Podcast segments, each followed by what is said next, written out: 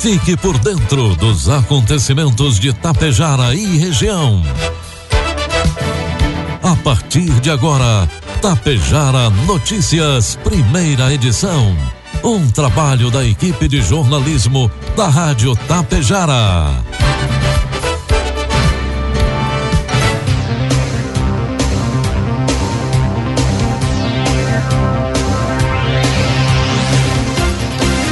Bom dia, pontualmente sete horas da manhã.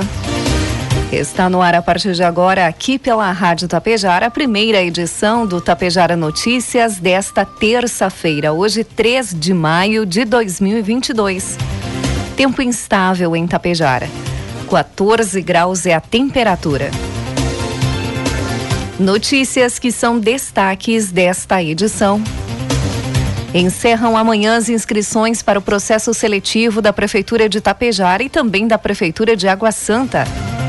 Santa Cecília do Sul recebe nova UTI móvel. Equipe de Muay Thai de Tapejara e Ijuí conquista medalhas no Campeonato Brasileiro em São Paulo. Raio danifica a rede elétrica de propriedade no interior de Ibiaçá. Estas e outras informações a partir de agora na primeira edição do Tapejara Notícias, que tem um oferecimento de Bianchini Empreendimentos e Agro Daniele. Há 30 anos, a Bianchini Empreendimentos vem transformando sonhos em realidade. Sabemos da importância da realização de um sonho na vida das pessoas e é por isso que trabalhamos sempre para você viver bem. A Bianchini Empreendimentos oferece opções de apartamentos, salas comerciais e terrenos para os mais variados estilos e desejos. Esperamos você para conhecer o seu amanhã, que está sendo construído hoje. Você sabe o que são fertilizantes organominerais? São fertilizantes que unem o melhor da matéria orgânica enriquecida com minerais, gerando um produto completo e sustentável para grandes resultados. Conheça a Neorgan, a marca dos fertilizantes organominerais de uma empresa que desde 1990 acredita e investe aqui na região. A Agro Daniele. Neorgan, nutrindo o solo, nutrimos a vida. Produtos agrícolas Preços praticados ontem pela Agro Daniele. Soja, preço final com bônus, cento e reais. Milho, preço final com bônus, oitenta e reais. E trigo PH 78 ou mais, preço final com bônus, noventa e reais. Segundo o analista de safras e mercado, Fernando Henrique Iglesias, os agentes os agentes permanecem atentos às notícias que partem da China. O lockdown em relevantes regiões daquele país segue em curso, produzindo algumas dificuldades logísticas em Xangai. Já surgem informações sobre escassez de containers frigoríficos ao redor do mundo, em função da lentidão do maior porto do mundo. Ainda há unidades frigoríficas embargadas em função da presença de proteína da Covid-19 em embalagens, o que vem trazendo distorções regionais em função da importância das exportações destinadas à China. No mercado doméstico, a demanda prevista para a primeira quinzena do mês tende a oferecer algum suporte aos preços, considerando o Dia das Mães aqui no Brasil como relevante ponto de consumo, assinalou ele. Informe Econômico. O dólar comercial está cotado neste momento a cinco reais e sete centavos para venda. Dólar turismo cinco e vinte e seis e o euro a cinco e trinta e dois. O INSS, Instituto Nacional do Seguro Social, começou a pagar ontem a primeira parcela do 13º salário aos aposentados e pensionistas que recebem acima de um salário mínimo. Os primeiros a receber já ontem são, foram os que possuem os números 1 e 6 como dígito final do cartão. Os pagamentos são feitos junto com os benefícios referentes a abril. Também receberam ontem os beneficiários que recebem um salário mínimo e possuem seis como número final do cartão do benefício, sem considerar o último dígito verificador que aparece depois do traço. A segunda parcela do 13º salário será liberada para estes grupos no dia 1 de junho. Previsão do tempo. O Rio Grande do Sul viverá uma terça-feira típica de inverno em pleno outono, agravada por chuva forte, vento e frio. Além disso, o ciclone extratropical começa a agir definitivamente no estado e provocará nuvens e chuvas em todas as regiões. Serão condições climáticas ainda mais intensas que as registradas ontem.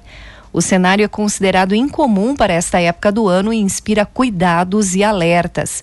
A Defesa Civil Nacional emitiu preocupação com chuvas intensas e riscos de deslizamento no Rio Grande do Sul e Santa Catarina. De acordo com a Metsu Meteorologia, a instabilidade será forte e até torrencial aqui na nossa região, na região norte e nordeste do estado. O vento sopra moderado e, alguns momentos, com rajadas em diferentes locais do estado. Com um sistema de baixa fria atuando no território, a temperatura será fria, com marcas baixas à tarde em várias cidades do estado. As imagens do satélite mostram neste momento que Tapejara terá instabilidade durante todo o dia de hoje.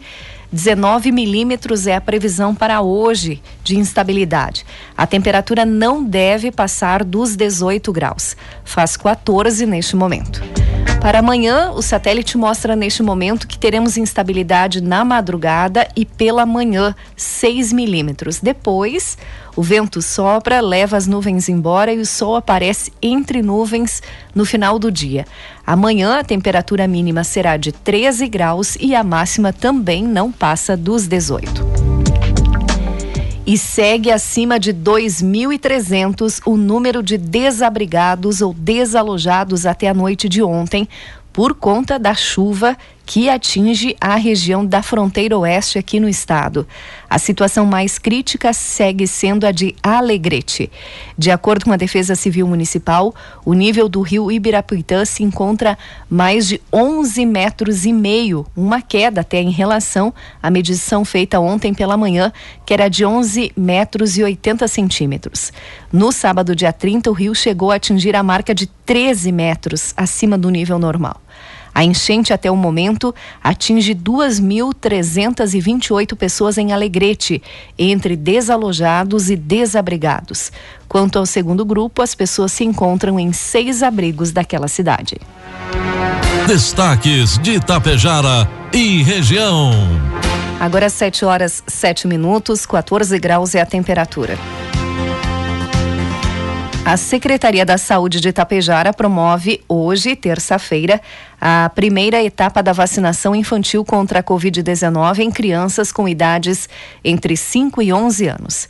Também a aplicação da segunda dose em crianças de 5 a 11 anos, vacinadas com a primeira dose de Coronavac até o dia 28 de março, e para crianças de 0 a 5 anos, vacinadas com a primeira dose da Pfizer até o dia 8 de março.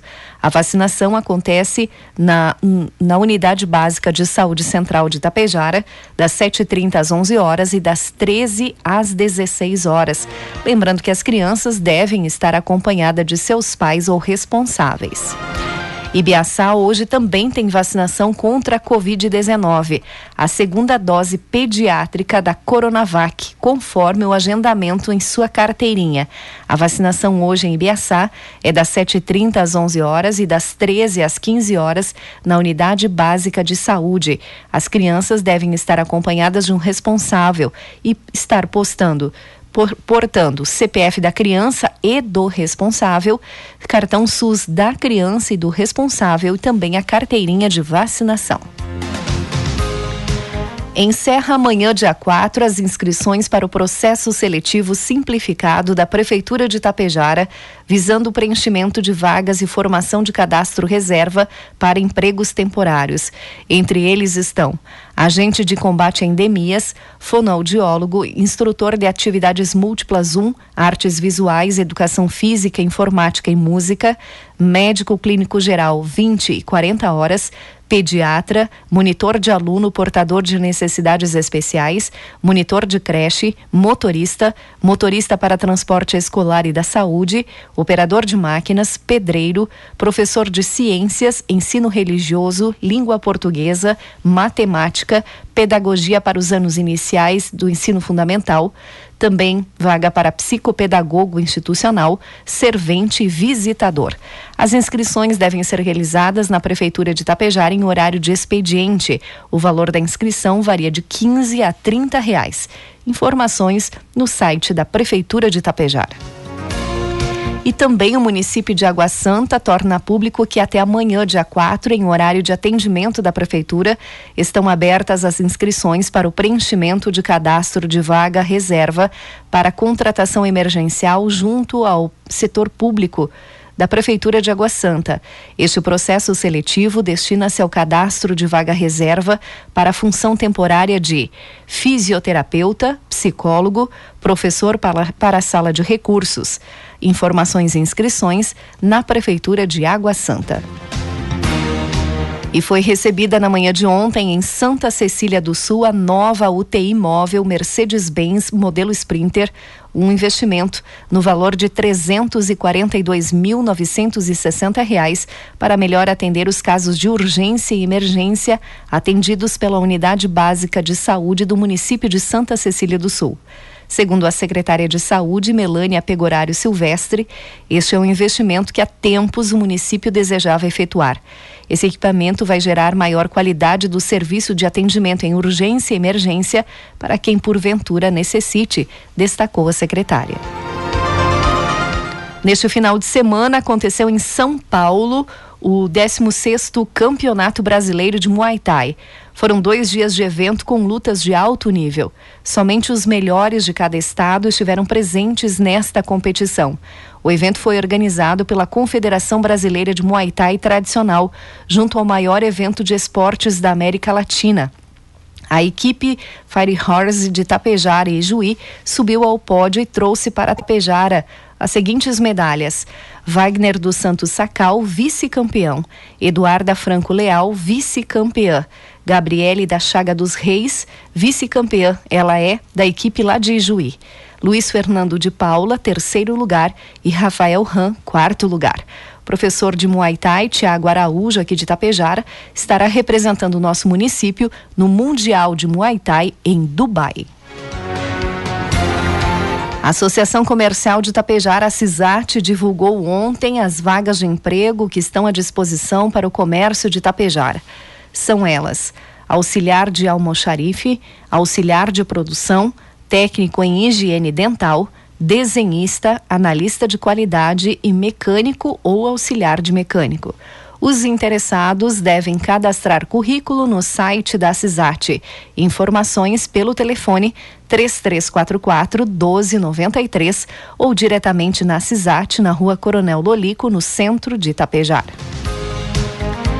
7 horas 12 minutos, 14 graus é a temperatura e um raio danificou toda a rede elétrica de uma propriedade rural localizada na comunidade de Sessão Fracasso, no interior de Ibiaçá, na manhã do último sábado. A descarga atingiu uma árvore próximo à residência, afetou uma caminhonete Toyota Hilux estacionada embaixo dela e comprometeu as instalações elétricas da propriedade. Um dos moradores da residência contou que estava distante cerca de 500 metros do local, atingido pelo raio, e sentiu um choque, segundo antes de ouvir o trovão. Diversos equipamentos eletrônicos da propriedade em Ibiaçá receberam a descarga e estouraram. Ninguém ficou ferido. E termina amanhã, quarta-feira, o prazo para que os brasileiros a partir de 16 anos tirem a primeira via do título de eleitor ou regularizem o documento a tempo para votar nas eleições deste ano. O procedimento pode ser feito pela internet por meio do Título Net ou presencialmente nos cartórios eleitorais de todo o país.